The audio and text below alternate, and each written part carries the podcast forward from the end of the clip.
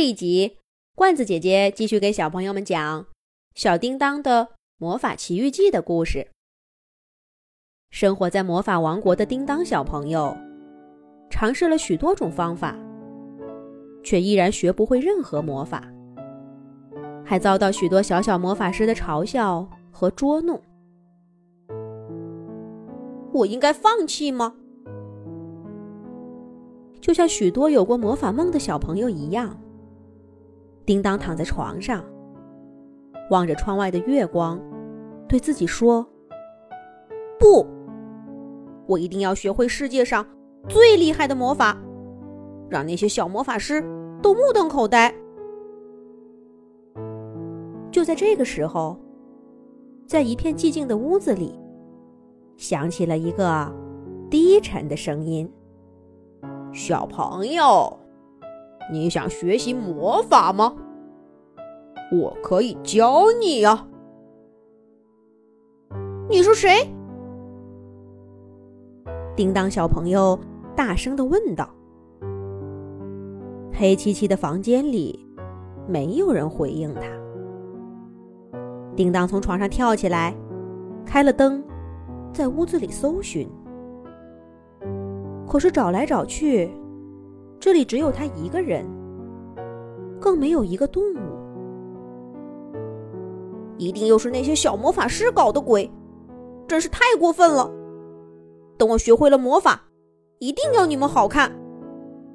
叮当使劲踢了踢脚下的椅子，发泄心中的怒火。小朋友，想做个魔法师，可不能这么暴躁哟。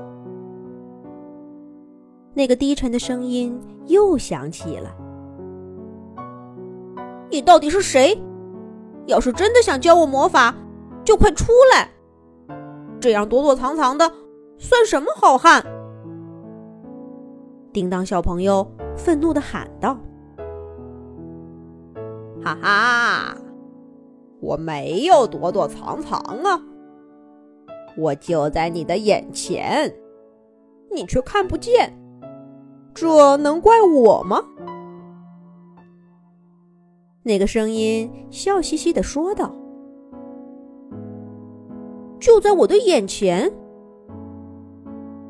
叮当瞪大了眼睛。他的面前是一张小小的桌子，上面空荡荡的，只有一个小南瓜，是妈妈买来准备做南瓜灯用的。难道说话的？是这个南瓜吗？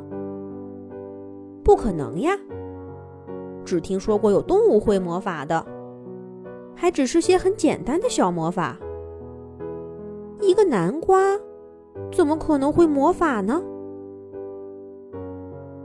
那个南瓜似乎知道叮当在想什么，忽然从书桌上跳起来，夸张的眨了眨不知道什么时候出现的黑眼睛。哈哈大笑道：“想学魔法的小朋友，别那么没有想象力嘛！看不起一个南瓜，那你跟那些笑话你的小魔法师有什么区别呢？”这个南瓜知道的还不少，被戳中内心小角落的叮当。嘴上却不饶人，气鼓鼓地说：“依我看，你才跟他们差不多呢，仗着自己会魔法，搞恶作剧，捉弄人。这个你说的嘛，也有些道理。那现在咱们扯平了。”那个小小的南瓜弯了弯头顶的叶子，挠了挠脑袋。很自然的接受了批评，就像是在说一件稀松平常的事儿。这倒让叮当有些不好意思。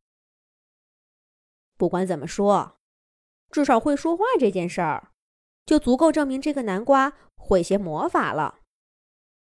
而且，比那个会把鸡蛋变成石头的鸡妈妈高明了不少。叮当小朋友上上下下的。打量着眉飞色舞的南瓜，半信半疑的问道：“你真的愿意教我魔法吗？”那个小南瓜笑眯眯的点了点头。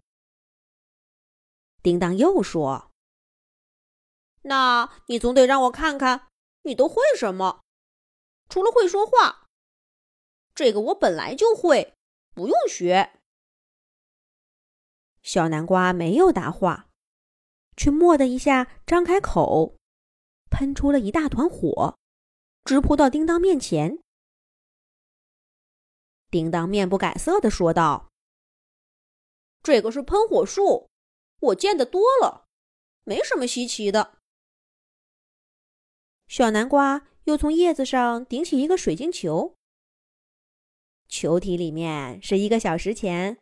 叮当躺在床上发呆的样子，但是叮当又摇了摇头说：“这个是时光球，也没什么大不了的。”小南瓜又摸出一个大大的鼓，叮叮当当的敲了一气，可是屋子外面却什么都听不到。但是叮当的脸上。依然没有露出惊奇的神色，只是淡淡的说：“这是隔音术，好多书上都写了，也没什么难的。”我说：“这位南瓜朋友，你就不会些厉害的魔法吗？依我看，你也没比那些会魔法的动物厉害到哪儿去嘛。”这下子，说的小南瓜脸色有些不好看了。只见他嘴角一撇，哼着鼻子说道：“嗯，小朋友，你懂的还真不少呢。那我就表演个真正的魔法，让你好好的开开眼界。这个小南瓜要施展的是什么样的法术呢？下一集讲。”